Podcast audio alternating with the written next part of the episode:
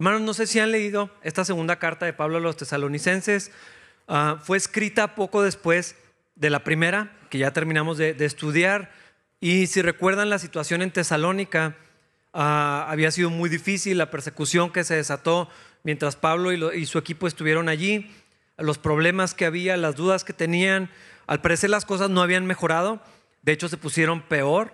Ah, y Pablo recibió el informe de que los errores doctrinales se habían vuelto a infiltrar en, la comunidad, en los creyentes, eh, muy rápido. Ah, también la persecución en contra de los cristianos se había endurecido por mucho. Así que vamos a ver eh, en, esta carta básicamente los mismos temas que, que se trataron en la anterior, pero desde otro ángulo o con más información tal vez. Y vemos que lo que quiere hacer Pablo es animar a los hermanos, pero al mismo tiempo Pablo no podía darles falsas esperanzas. Ah, a veces yo creo que en la cultura mexicana tenemos la tentación o la inclinación de querer animar a la gente y decimos cosas que ni son ciertas, nomás para que se animen o nomás por, porque queremos ser amables. Ah, y, bueno, ah, no sé, eh, hablar de eso es otro tema, pero es algo que sucede, es algo que a veces está sin que lo pensemos. Pablo no quería hacer eso. ¿Por qué? no solamente iba a causar mayor desaliento ah, y tal vez la posibilidad de que había gente que eh, se apartara de la fe si las cosas no mejoraban. Pablo no podía asegurarles que las cosas se iban a, componer. Así que lo que Pablo hace es animarlos a la luz de la justicia futura de Cristo. Ah, es decir, el castigo que los malvados van a recibir cuando el Señor regrese si es que no se han arrepentido. También los consuela con una verdad bíblica que es importante para nosotros. Ah, sufrir por causa de Cristo, hermanos, es una bendición, de acuerdo a las escrituras. Sufrir por el Evangelio, sufrir por ser cristianos, o sea, por tener la fe cristiana, de acuerdo a la Biblia, es una participación en el reino de los cielos y de los padecimientos de Cristo juntamente con Él. Por lo tanto, es una bendición si es que nos toca sufrir de alguna manera por Jesús. También Pablo los quiere animar diciéndoles que Jesús es honrado cuando los cristianos sufren de, alguna manera. Y estamos hablando del sufrimiento por causa del Evangelio. Ah, y ya lo he dicho antes, la mayoría de nosotros no hemos sufrido por causa de Jesús. Algunos de nosotros sí hay casos que han tenido que enfrentar problemas con sus esposos, con sus esposas, con sus hijos, con sus padres, con los familiares, por convertirse a Cristo. Pero la gran mayoría de nosotros solamente hemos tenido que enfrentar un poquito de rechazo, tal vez algo de crítica, pero realmente eso no ha sido sufrimiento. Ah, yo creo que el hecho de que este tema vuelva a nosotros, no hace tanto que lo hablamos, debe ser tomado en cuenta, posiblemente como una advertencia de parte de Dios. No podemos estar seguros, hermanos, que la paz que tenemos ahora va a continuar. Ah, hablando de la paz en cuanto a nuestra fe, es más probable que tengamos que enfrentar algunas cosas que antes no habíamos experimentado. No me atrevo a decir o, anunciar tribulación como la conocemos en la Biblia o en la historia de la iglesia, pero hermanos, yo sí pienso que vienen tiempos más complicados cada vez para los cristianos y creo que el Señor nos está desafiando para vivir una vida que es coherente, que es congruente con el Evangelio que ya recibimos. Ah, creo que cada vez tenemos menos tiempo y menos lugar para ser débiles en la fe, para ser tibios en nuestra vida cristiana y debemos tomar nuestra vida cristiana con seriedad, con la seriedad que, se merece. Ah, creo que el que se descuide o el que ignore estas cosas a propósito, se pone, bueno, también sin querer, se pone a sí mismo y a su familia en mucho riesgo, porque el peligro en estas cosas es el alma de la gente, por lo tanto lo que está en juego es el destino eterno, en el caso de, muchas personas. Así que hermanos, no podemos ignorar estas cosas. Creo que tenemos que cuidar nuestra vida cristiana, la comunión que tenemos con Dios por medio de Cristo, porque este es el Evangelio que hemos recibido. Y no podemos permitirnos nada más dejarlo pasar o no poner atención a lo siguiente. Ah, así que vamos a entrar a, a esta carta, primeros dos versículos. Dice, nosotros, Pablo, Silas y Timoteo, escribimos esta carta a la iglesia en Tesalónica, a ustedes que pertenecen a Dios nuestro Padre y al Señor Jesucristo. Que Dios nuestro Padre y el Señor Jesucristo les den gracia y paz.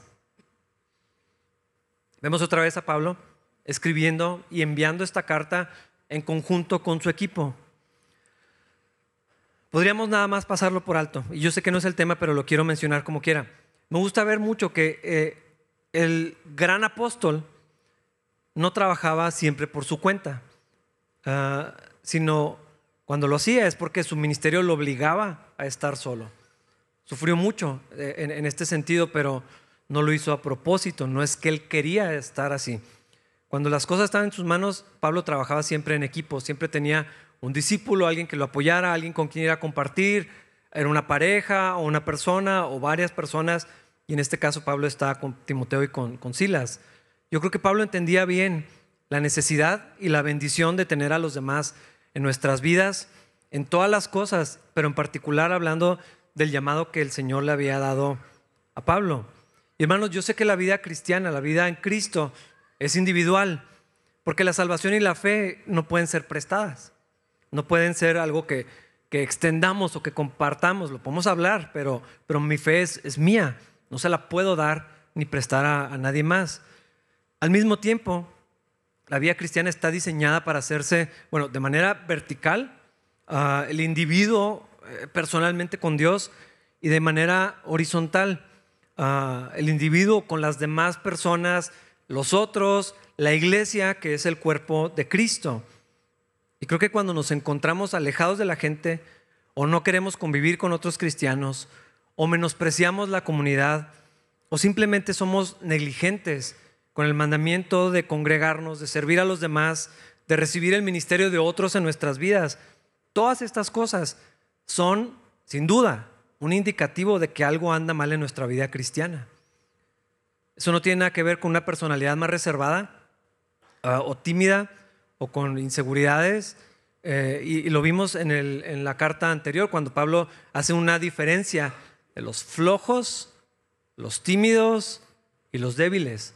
Ah, pueden escuchar esa enseñanza, ahí está en Spotify, en YouTube, en todas las redes. Ah, no tiene nada que ver con la personalidad. El Espíritu de Dios en nosotros naturalmente va a movernos a amar a los demás. Y por lo tanto, el deseo de estar con los hermanos es algo que se espera de un creyente. No es algo de los que son muy sociales, es de cristianos. Y más que crear un sentimiento de culpa, porque no es lo que quiero hacer, más bien espero que esto le sirva como un indicador de cómo está su vida espiritual. No existe una vida cristiana, bíblica y saludable si solamente me incluye a Dios y a mí. E-, e-, eso no es lo que enseña la escritura. Tenemos el ejemplo del Señor Jesucristo que se apartaba para orar. Claro que sí. Pasaba tiempo con el Padre. Pero no vemos en los evangelios que el ministerio de Cristo fuera tres años de estar en el monte apartado platicando con el Padre. Nadie hace eso en la escritura. Ah, no vemos a Jesús así, de hecho, todo lo contrario. Se iba temprano a orar, a veces pasaba toda la noche orando, y después la mayor parte de su día y de su vida la pasaba en compañía de la gente. No solamente enseñándoles, que sí lo hacía, comía con ellos, caminaba con ellos literalmente, vivía con ellos.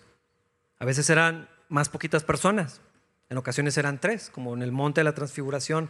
En algunas ocasiones tenía un círculo más chiquito, Pedro, Santiago y Juan. Luego los doce. Doce personas son pocas. Posiblemente la mayoría de su ministerio en la tierra lo pasó con doce personas. Con ellos viajaba, iba a las ciudades, ministraba. Pero luego lo vemos muchas veces en un grupo bastante más grande. A veces eran multitudes. A veces pasaba tiempo con la gente enferma, con la gente más necesitada, comía con los pecadores y con los rechazados, con lo que la gente llama pecadores, pasaba tiempo con gente cuestionable, pasaba tiempo con los religiosos, con gente importante también. A veces tenemos esta idea medio justicia social de Cristo, como que Él nomás estaba con los enfermos y los pobres, eso no es cierto. El Señor pasaba tiempo con todos, iba con los religiosos, comía en cenas de funcionarios de gobierno, a veces iba a cenas importantes, con extranjeros, con hombres, con mujeres, con niños. También tenía amigos el Señor. Eh, iba a visitarlos a Marta, María y Lázaro. No hay dudas de que hasta el Señor Jesús dejó claro en su vida que la vida cristiana, la vida espiritual se vive con otros. Estamos hechos para eso. Y la comunión con el Padre tiene un efecto directo ah, hacia las demás personas. El mismo fruto del Espíritu y los dones del Espíritu tienen que ver con los demás. Todos los dones, con excepción tal vez el, don de lenguas, a menos que haya interpretación de acuerdo a la Escritura, sin importar cuánto tiempo está vigente eso, tenía que ver con los demás. Todos los dones son hacia los otros. El fruto del Espíritu tiene que ver con otros. Amar, ¿amar a quién? Si vivo solo, si no veo a nadie, es amar a los demás. La paciencia, ¿dónde se va a ejercitar si estoy aislado? Pues no funciona así. Así que hermanos, no hagan a un lado la importancia de los otros, de los hermanos, de, eh, en, sus vidas cristianas. Ah, la iglesia es el cuerpo de Cristo y queremos estar con Cristo. Ah, dice el Salmo 133, mirad cuán bueno cuán delicioso es habitar los hermanos juntos en armonía. Allí envía el Señor bendición y vida eterna. Yo sé que este no es el punto del pasaje, pero está sucediendo en segundo plano y justamente lo vemos en el siguiente versículo, el versículo 3. Dice, amados hermanos, no podemos más que agradecerle a Dios por ustedes, porque su fe está floreciendo y el amor de unos por otros creciendo. El efecto directo de la fe de los tesalonicenses era el amor por los demás. No dice, qué bueno que están creciendo en su fe, apartados en sus casas, sin ver a nadie, donde no sirven a nadie. Dice, se vuelve evidente el amor que tienen unos por los otros, está creciendo al mismo tiempo que su fe crece. Y así como, ah, así como creemos que les pasó a Pablo la emoción de saber esto de los hermanos, yo, yo pienso algo similar, no deja de asombrarme pensar que la fe de los tesalonicenses estaba creciendo en medio de las dificultades, en medio de la persecución, con problemas doctrinales que estaban causando ah, situaciones entre ellos, su fe estaba siendo más sólida, más firme, más grande, y eso tenía un efecto en, la manera en que ellos estaban viviendo. El amor por los hermanos, el amor por la comunidad, por los otros, estaba creciendo al mismo tiempo que su fe, pero en un contexto de persecución. Ah, cuando puedes ver eso, no, sé si, han sido testigos o han puesto atención, cuando puedes ver que alguien, una persona, una pareja, una familia o una comunidad crece en su fe o, o crece en el amor que tiene por Dios y por los demás, cuando ves la obra del Espíritu en otros, es algo bien emocionante. Es algo eh, asombroso ver la obra de Dios porque ves lo que ha hecho en tu vida, tal vez en los más cercanos, pero cuando Dios nos permite ser testigos de lo que Dios hace en alguien más, es algo que te llena de, alegría. Y hermanos, Dios quiere usarnos para hacer eso mismo en la vida de otros. Y Dios quiere usar a otros en nuestra vida para hacer lo mismo. Pero difícilmente vamos a ver o a participar de estas cosas lejos de la comunidad. Versículo 4. Con orgullo les contamos a las demás iglesias de Dios acerca de la constancia y la fidelidad de ustedes en todas las persecuciones y privaciones que están sufriendo. Aquí es donde se pone más complicado. Los hermanos de Tesalónica estaban creciendo en su fe. Pablo dijo, su fe está floreciendo. Pero esto está pasando en medio del sufrimiento. Es un sufrimiento real. No lo que en ocasiones yo pienso que es sufrimiento. Me acuerdo hace muchos años, los domingos por la noche yo pensaba que era una tortura ir a trabajar el lunes. Pensaba que eso era sufrir, que era un tormento en la tierra. Ah, puedo pensar, o sea, enlistar un montón de cosas que he llegado a considerar como sufrimiento. Ah, algunas más cercanas al dolor que otras, algunas reales, algunas porque así es la vida, algunas otras que vinieron a mi vida porque me las gané por necio, muchas más, muchas más que ni siquiera eran sufrimiento real. Pero hermanos, yo no conozco el dolor de perder mi trabajo por ser cristiano. No sé cómo se ve eso. O que destruyan la iglesia donde me congrego con mi familia. Yo no conozco el dolor de eso. Hace algunas semanas les, mostré fotos vigentes de este año y del año pasado, de iglesias destruidas, bombardeadas, incendiadas, vandalizadas al punto que no se pueden utilizar. No sabemos, hermanos, lo que es llegar a la iglesia y no hay iglesia. o llegar a mi casa y que esté calcinada, nada más porque soy creyente. Yo no conozco ese tipo de sufrimiento. Hermanos, nuestra vida cristiana es muy fácil, pensando en el contexto que nos rodea. Las leyes no nos prohíben que nos reunamos, no nos prohíben que expresemos nuestra fe de una manera pública y abierta. La ley no, no prohíbe leer, bueno, tener, leer, ni distribuir Biblias o enseñar la Biblia. La ley no me restringe de pararme aquí, abrir la Biblia y compartir con ustedes. Nadie nos apedrea, nadie nos grita, nadie nos amenaza, nadie nos agrede verbalmente o físicamente en la calle por asistir a la iglesia. Cuando hablé de esto hace unas semanas les, les conté una historia en Chiapas, me parece. Una señora que iba con su pequeño, iban al servicio y los agarraron a machetazos. Nada más por ser creyentes. Nosotros no sufrimos nada de eso. No tenemos espías que nos puedan delatar, porque nadie tiene interés en eso. ¿A quién le importa si vamos a la iglesia o no? Tiene sentido. ¿A quién ¿Con quién nos van a reportar? Como en otros países, donde la familia, donde el gobierno está incentivando a la gente a que delate a los creyentes. No solamente es algo bien visto socialmente, hay incentivos a los que lo hacen. Hermanos, a nadie le importa si somos cristianos o budistas o católicos o ateos. Cada quien tiene la libertad. Ese es el país en el que estamos, con algunos, algunas excepciones en algunos lugares. Ahora, yo sé que algunos sí tienen problemas reales con algunos miembros de sus familias. Sí he escuchado esas historias. Hay gente que ha sufrido por eso en este mundo. En algunos lugares vemos casos que podrían ser indicadores, podrían ser indicadores de que las cosas se compliquen verdaderamente para los que amamos al Señor. ¿Y cuál es mi punto con esto? Es que pensemos, ¿qué vamos a hacer si eso sucede? Ya vivimos la prohibición de ir a la iglesia. Ah, eso reveló muchas cosas. No tengo una opinión que, a, que vaya a decir ahorita, pero eso reveló, si ya estaba la iglesia, si podíamos ir a la iglesia, no quiero ir a la iglesia, eso reveló cosas acerca de nosotros. Probablemente para quien fue diferente, para cada quien. ¿Qué vamos a hacer si tenemos que lidiar con prohibiciones de otro tipo? ¿Cómo vamos a prepararnos para guardar nuestra fe si eso pasa? Yo creo que sí debemos considerar a los creyentes de Tesalónica que en medio, y no eran los únicos, en medio de persecuciones, en medio de privaciones, ellos fueron constantes y fieles al Señor. ¿Será posible ser constante y fiel en la persecución si no soy fiel y constante ahora?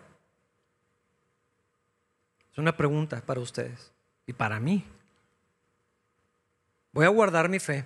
Voy a confesar a Cristo cuando tenga un peligro de muerte, cuando amenazan a mis hijos, cuando sufra las consecuencias en mi familia, de que nuestra de, seguir esta religión cristiana, si de pronto nos vemos en problemas para trabajar, para comer, vamos a guardar nuestra fe y a confesar a Cristo si ahora que tengo libertad doy pasos hacia atrás cada vez que seguir a Cristo me resulta inconveniente. Probablemente sí. Pero hermanos, creo que hay que pensarlo dos veces antes de estar seguros, revisar nuestra vida, considerar estas cosas, sobre todo hablar con el Señor sobre esto. Tal vez, hermanos, hay algo que yo tengo que escuchar de Dios. Tal vez necesito revisar algunas cosas en mi vida. Porque, hermanos, tal vez sí venga la persecución o tal vez no. Yo no lo sé. Pero quiero que consideren esta situación. Melanie, ¿puedes poner la imagen, porfa?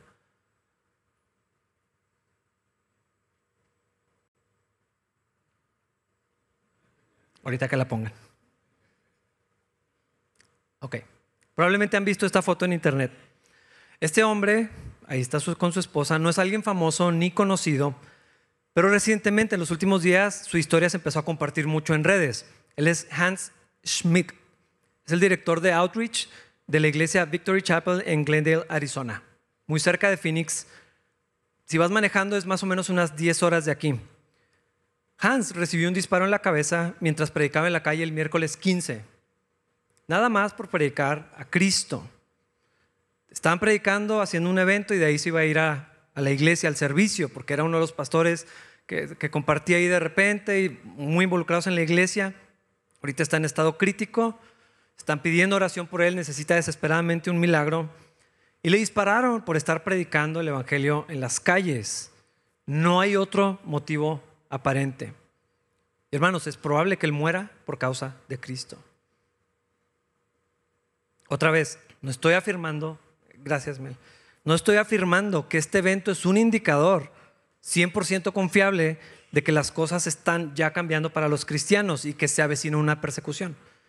Lo que sí estoy diciendo es que es probable que esto suceda y los cristianos tengamos que enfrentar dificultades que no hemos conocido hasta ahora solamente por nuestra fe en Jesucristo.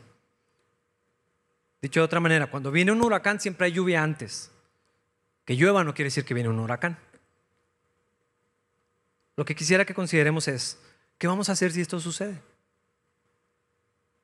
No es una locura, hermanos, pensar que alguien entre a una iglesia a disparar, que haya problemas, que haya críticas, que haya burlas, que las cosas suban de tono, que las cosas empiecen a cambiar. Tenemos varios años donde está el rumor por ahí de que, ah, hablando de ideología de género, por ejemplo, que los pastores no podemos hablar acerca de ese tema, que no podríamos dar consejerías, porque se verían como terapias de conversión. No nos hemos enfrentado con eso directamente, pero esto tiene años cocinándose. La posibilidad que me prohíban como pastor decir lo que tengo que decir acerca de Cristo, del Evangelio, del pecado, del arrepentimiento, de acuerdo a las escrituras. No ha pasado, pero no sería una sorpresa si eso sucede. Pero ¿qué vamos a hacer si esto pasa? Tal vez no. Ojalá que no. Pero ¿y si pasa? ¿Qué deberías de hacer tú ahorita, en este momento que no padecemos por causa de Cristo? Es decir, si la persecución para los creyentes comenzara a crecer poco a poco, ¿qué tiene que cambiar en tu vida? A lo mejor nada. Yo no lo sé, por eso quiero que tú lo pienses y que ores en esto. ¿Qué tienes que hacer diferente para estar preparado si esto pasa? ¿Qué quiere Dios de ti? ¿Qué te está diciendo el Señor? Yo creo que en este contexto de ideas debemos considerar algunos pasajes. Nada más los voy a leer. Mateo 5, versículos 11 y 12. Dios los bendice a ustedes, o bienaventurados son, cuando la gente les hace burla y los persigue y miente acerca de ustedes y dice toda clase de cosas malas en su contra porque son mis seguidores. Alégrense, estén contentos porque les espera una gran recompensa en el cielo. Y recuerden que los antiguos profetas los persiguieron de la misma manera. Mateo 10, 32 y 33. Todo aquel que me reconozca en público, que me confiese delante de los hombres, aquí en la tierra también lo reconoceré delante de mi Padre en el cielo. Pero al que me niegue aquí en la tierra, también yo lo negaré delante de mi Padre en el cielo.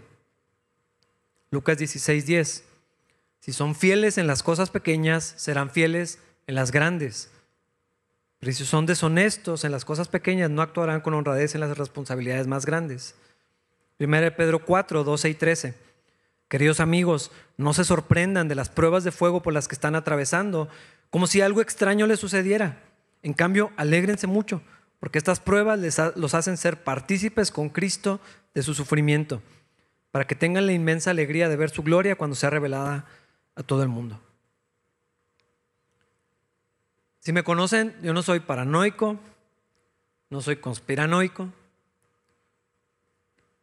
Yo pienso que es probable que historias como la de Hans sean más frecuentes. Hace unas semanas les platiqué también una situación en, una iglesia en Colorado que fue incendiada. Es probable que estas cosas sean más frecuentes y más cercanas cada vez. ¿Qué pienso de todo esto? Creo que necesitamos tener una fe firme, activa, en, en, acción, que, que se viva toda la semana, mientras trabajamos y hacemos la vida regular. Creo que necesitamos cuidar y mantener nuestra comunión con Dios y, escuchar de Dios continuamente. Hermanos, creo que necesitamos apreciar la bendición que tenemos de tener una iglesia, una comunidad a donde pertenecer, donde puedo hacer la vida y vivir la vida cristiana con otros hermanos y hermanas en la fe. Aquí, en la iglesia, en la comunión. No solo los domingos, hablando de los hermanos, allí el Señor envía bendición y vida eterna. Y hermanos, sí nos necesitamos unos a otros. Creo que necesitamos estar atentos a lo que sucede en el mundo, vigilantes de nuestra vida espiritual, sobrios para no caer. El camino ya está preparado, hermanos. La cultura tiene una guerra abierta, descarada en contra de Dios, sin tregua, en contra de todo lo que es santo y de buen nombre, en contra de todo lo que Dios está hablando. Es como un molde que está, si no hacemos eso ahorita, yo no sé si vamos a tener la capacidad de mantener la fe en medio de la persecución. Podría ser. No estoy seguro que sea así.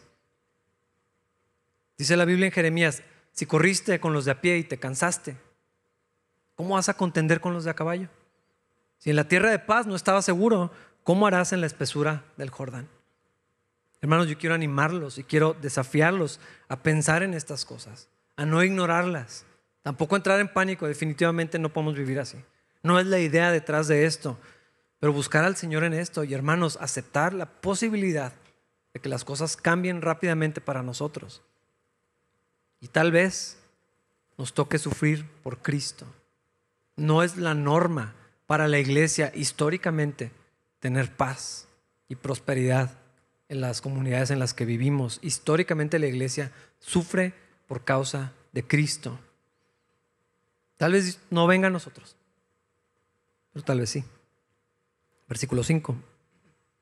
Y Dios usará esa persecución para mostrar su justicia y para hacerlos dignos de su reino por el cual sufren. Pablo anima a los tesalonicenses a confiar en la justicia del Señor y también a confiar en lo que Él va a hacer en sus corazones. Los tesalonicenses ya eran creyentes, eran salvos, hijos de Dios, santos y justificados ante Dios. Ya eran dignos de estar en la presencia del Señor por la justicia de Cristo que ellos recibieron por fe. Pero en medio del sufrimiento que Dios había permitido que llegara a sus vidas, se iba a revelar que realmente eran escogidos, que su fe era genuina, que su fe estaba fuerte. Dios iba a cumplir un propósito en medio de la persecución. Y hermanos, yo sé que esto es algo bien difícil de entender, porque nos hacemos preguntas. ¿Quién está detrás de todo esto? ¿Dios quería el sufrimiento de ellos? Dios trajo la, persecución o la permitió. ¿Es el diablo obrando en contra de la iglesia de Dios? ¿O solamente el pecado de gente impía? No sé. Si vemos historias como la de Job, son todas las anteriores de alguna manera. Hermanos, no sabemos lo que Dios está haciendo. Y su voluntad no solamente es perfecta, también es muchas veces, la mayoría de las veces, incomprensible para nosotros los humanos. La Biblia lo afirma, sus pensamientos, sus caminos son mucho más altos que los nuestros. Lo que Dios hace en las alturas espirituales no lo sabemos y no lo entendemos. Pero siempre, hermanos, es lo correcto, es lo mejor, es lo que más gloria le trae al Señor y es lo que mayor bendición nos da a nosotros y es lo que Dios quiere para ah, traer justicia y para extender su reino. Pero no sé cómo y cuándo es cada parte de esto. Es muy difícil determinar dónde están los límites, cómo funciona y tampoco tenemos que hacerlo. Dios designa las cosas, pero el enemigo tiene una voz delante de Dios para pedir licencia para obrar. Job nos enseña eso. El Señor le dijo a Pedro también, y hay otro pasaje en Reyes que claramente nos dejan ver cómo situaciones celestiales tienen un impacto directo en la tierra. El enemigo sí causa daño y sí hay bajas. Pero de alguna manera Dios utiliza eso. Dios usa el pecado de los hombres para cumplir con su propósito. Muchas veces en la historia de Israel vemos el juicio de Dios a través de la maldad de otras personas. No entiendo eso, pero ahí está. Y al mismo tiempo el Señor no va a pasar por alto el pecado y lo va a juzgar. Yo no sé cómo funciona la soberanía de Dios, pero hermanos, sí podemos confiar en el Señor. Dios siempre es justo. Y nosotros, hermanos, no podemos ser más justos que Dios. Ni somos. Dios siempre es bueno, aunque las cosas que suceden están llenas de maldad. ¿Cómo es posible eso? No sé. Es lo que pasó en, medio de la persecución. Es pecado que Dios va a juzgar, es lo que estamos viendo. Y al mismo tiempo Dios está cumpliendo su propósito. No tengo la capacidad de explicarlo ni de entenderlo. Dios sabe lo que hace. Nosotros solamente podemos esperar en Él y confiar en Él. Y Dios va a utilizar, como lo ha hecho toda la historia de la iglesia, la persecución a su iglesia para cumplir con su propósito, para el bien de su reino. Y también al mismo tiempo Dios va a juzgar a los malvados. Versículo 6. En su justicia Él les dará su merecido a quienes los persiguen. El versículo no puede ser más claro. El propósito de esto no es que los hermanos se alegraran de saber que Dios va a juzgar y castigar a, los que los oprimen, a los que los estaban oprimiendo. La misma Biblia habla de que cuando veamos a Dios traer el juicio no nos alegremos. Ah, y hemos visto en la historia de los mártires, por ejemplo, de la iglesia perseguida, siempre que, que, están padeciendo, que están siendo torturados, golpeados, asesinados, lo que sea, tienen compasión por sus perseguidores. Y eso no es sino el carácter de Cristo. Porque Cristo en la cruz está diciendo, Señor, perdónalos porque no tienen idea de lo que hacen. Ese es el corazón de Jesús. Entonces esto no es para que se alegren de que Dios los va a castigar, porque ellos quieren que se conviertan a Cristo. Están esperando que los que los oprimen vean la luz de Jesucristo. Entonces, ¿qué quiere hacer Pablo? Quiere que tengan la esperanza. Que cuando estamos en medio de la injusticia, recordemos que Dios, Cristo, algún día va a traer justicia. Hermanos, muchas veces nos va a tocar ver continuamente injusticia en esta tierra. A veces el gobierno no hace nada, la ley no hace nada, nadie mete las manos, parece que no hay justicia nunca, tenemos que recordar, hermanos, un día el Señor va a traer paz, justicia, verdaderas, plenitud, cuando Él vuelva. A veces nos permite ver justicia aquí, tal vez no, pero algún día va a venir. Versículos 7 al 9. Y Dios les brindará descanso a ustedes que están siendo perseguidos y también a nosotros cuando el Señor Jesús aparezca desde el cielo. Él vendrá con sus ángeles poderosos en llamas de fuego y traerá juicio sobre los que no conocen a Dios y sobre los que se niegan a obedecer la buena noticia de nuestro Señor Jesús. Serán castigados con destrucción eterna, separados para siempre del Señor y de su glorioso poder. Pablo no les promete que ese sufrimiento se va a terminar en esta tierra. No puede prometer eso, no sabe si eso va a pasar. Es más, Pablo piensa que no va a pasar. Ah, no les dice que va a haber resolución en este mundo porque probablemente no va a ser así. Está hablando de lo que está por venir. A muchos de ellos los iban a matar o iban a tener que huir de sus ciudades. Muchos de ellos no iban a haber restitución ni justicia, pero el Señor les está prometiendo descanso y lo va a cumplir. Hermanos, lo que Dios promete, lo cumple. Y esa es nuestra esperanza. Así como para ellos, algún día va a haber descanso. Les promete justicia y la va a traer. Hermanos, el día del Señor se acerca. No sabemos cuándo va a ser. No sabemos si nos va a tocar verlo, tal vez no. ¿Quién sabe? Podría ser cinco años, diez años, cincuenta años o cinco días, no tengo idea. Pero se acerca y va a ser un evento tan terrible como glorioso todo ojo le, verá. Y no va a quedar dudas de que Cristo no solamente es verdadero, sino que Él es el Señor y toda rodilla se va a doblar delante de Él. Y eso nos incluye a nosotros. Va a ser algo donde, o sea, las personas van, todos los que estemos vivos en ese momento, vamos a ser testigos. Y ahí dice, viene con sus ángeles poderosos en llamas de fuego. No puedo ni siquiera imaginar cómo se va a ver eso, pero es cierto. No va a quedar duda y toda rodilla se va a doblar. Todos vamos a adorar al Señor. Todos vamos a reconocer que Él es Dios. Y es lo que está hablando, versículo 10. Aquel día, cuando Él venga, recibirá gloria de su pueblo santo y alabanza de todos los que creen. Esto también los incluye ustedes, porque creyeron lo que les dijimos acerca de Él. Hermanos, esto es lo que esperamos. Es un día que anhelamos que venga y vemos otra vez que la Escritura nos recuerda. Hermano, las cosas en este mundo, hay, hay muchas bendiciones. Hay muchas cosas que disfrutamos que Dios nos, mismo nos regala. Dios abre su mano y nos bendice mucho más abundantemente de lo que podemos pedir o esperar. Pero hay algo todavía mejor. Esto es lo que anhelamos, esto es lo que estamos esperando. Eh, eh, la insistencia en la escritura es que quitemos el enfoque de esas cosas que nos quitan el sueño esperando que pasen en esta vida. Las cosas que anhelamos, las cosas que nos motivan, que nos mueven en las mañanas, con nuestras familias, en nuestros trabajos, nuestros propósitos, hobbies, carrera, lo que sea.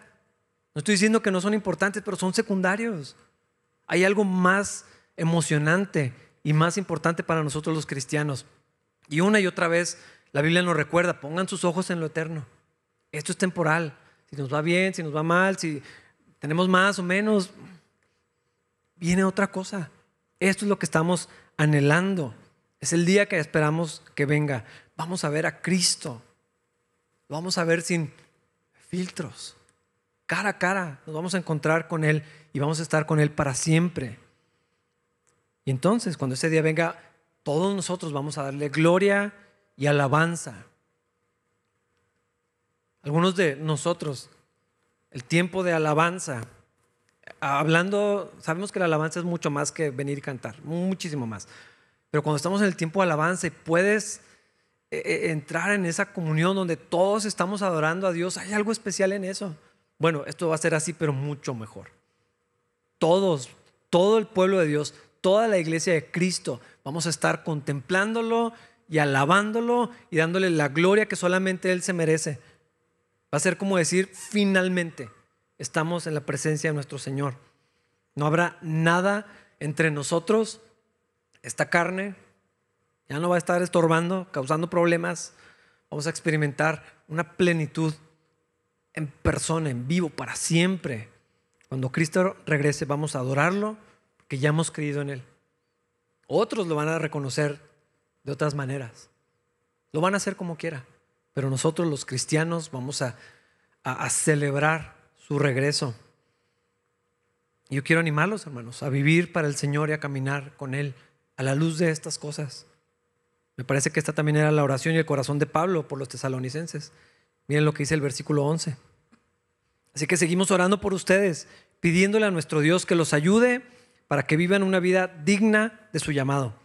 Que Él les dé el poder para llevar a cabo todas las cosas buenas que la fe los mueve a hacer. Hermanos, esto es lo que yo le pido al Señor para mí, para mi familia, pero también para ustedes, para Capilla. Que el Señor nos ayude a vivir una vida digna de su llamado. Que nuestra vida de lunes a sábado, también el domingo, sea congruente con el Evangelio que decimos que hemos creído y que ya hemos creído. Que no andemos distraídos ni demasiado ocupados con las cosas que no son tan importantes. Tenemos que trabajar. Hay cosas que hay que hacer. No podemos vivir como algunos tesalonicenses que dijeron, ay, bueno, Cristo viene para que voy a trabajar. Ah, no es esa la idea, obviamente. Pero cuando estamos demasiado ocupados en otras cosas, no, no es lo que Dios quiere. Oro que Dios nos abra los ojos para ver lo maravillosa que es la vida que Él nos ha regalado. Hermanos, ese es mi anhelo. Si algo anhelo como pastor es esto, que la iglesia pueda ver la vida que Cristo nos ha dado y puedan vivirla y puedan disfrutarla y andar en eso con el Señor siempre. Oro como Pablo, que nos ayude a ordenar correctamente nuestras prioridades en la vida. Que Él nos dé el poder para llevar a cabo todas las cosas buenas que la fe en Él nos mueve a hacer, así es como lo dice Pablo. Que escuchemos de Dios, que distingamos su voz, que estemos atentos y sensibles y respondamos por la fe en obediencia ante esas cosas que Dios nos llama a hacer. No solamente las que son claras en la Biblia, sino las que día a día nos indica el Espíritu Santo que administra la palabra de Dios. ¿A qué me refiero? La Biblia dice que hagamos discípulos. Ricardo nos estuvo compartiendo dos domingos sobre esto. ¿Y luego qué hago? O sea, es en mi vida. ¿A mí qué me toca hacer? Soy una mamá, tengo tres hijos. Tengo un, trabajo de jornadas laborales de sesenta y tantas horas. ¿Cómo le hago para ser discípulos? Ah, bueno, ahí es donde tienes que escuchar de Dios. ¿Qué quiere Dios para ti? A la luz de ese mandamiento, el Espíritu Santo te va a guiar. ¿Cómo se va a ver eso? Exactamente para ti. Sírvanse unos a otros. Eso es lo que dice la Biblia, pero ¿cómo hago eso? ¿Cómo dice Dios que yo puedo hacerlo? ¿Qué dones tengo de las cosas que la fe nos mueve a hacer? Así que oro, hermanos, que todos nosotros caminemos con Dios, que mantengamos una fe firme ahorita, no cuando venga la persecución. Si eso llega a pasar, estemos listos, ya estamos ahí, ya estamos caminando con Dios, ya tenemos una, una fe firme, sólida, alimentada por el conocimiento de la palabra de Dios, apoyada en la comunidad de la iglesia que Cristo nos ha regalado. Y que así sea real el resto, hermanos, de nuestras vidas. Una vida cristiana genuina, sin máscaras ni falsedades, no hace falta engañar a nadie, todos tenemos luchas y fallas, deberíamos de asumir eso y vivir, pues así es. Aquí no hay nadie que no tenga luchas ni fallas, ni que se equivoque, ni que cometa pecado. Una vida cristiana genuina que va creciendo como la luz de la mañana y se afirma así. Y quiero terminar solamente leyendo lo que la palabra de Dios dice mucho mejor al final de esta sección, versículo 12. Entonces el nombre de nuestro Señor Jesús será honrado por la vida que llevan ustedes y serán honrados junto con Él. Todo esto se hace posible por la gracia de nuestro Dios y Señor Jesucristo. Amén. Vamos a ponernos de pie para orar. Señor, gracias por tu palabra y la exhortación y el desafío que encontramos en ella, el ánimo, el consuelo, Señor, la esperanza que tenemos también. Dios abre nuestros ojos para ver estas cosas como tú las ves. Que aprendamos a oír tu voz, Señor, como tus ovejas y seguirte. Fortalece nuestra fe. Quita las cosas que nos distraigan, Señor. Dios, no sabemos si nos va a tocar padecer por causa de tu nombre. Y te pedimos por aquellos que están sufriendo, Señor, persecución por causa tuya. Dios, si eso viniera a nosotros, que estemos listos, firmes, constantes en la fe, creciendo en nuestra fe, que florezca nuestra fe, como los tesalonicenses, Señor, creciendo en el amor unos por otros, y hacia la comunidad, Señor, que no conoce de Cristo. Todo esto es posible por tu gracia, Señor, que necesitamos todos los días, Señor, y que recibimos por medio de la fe. Haz tu obra en nosotros, Dios. Te lo pedimos en Cristo Jesús. Amén.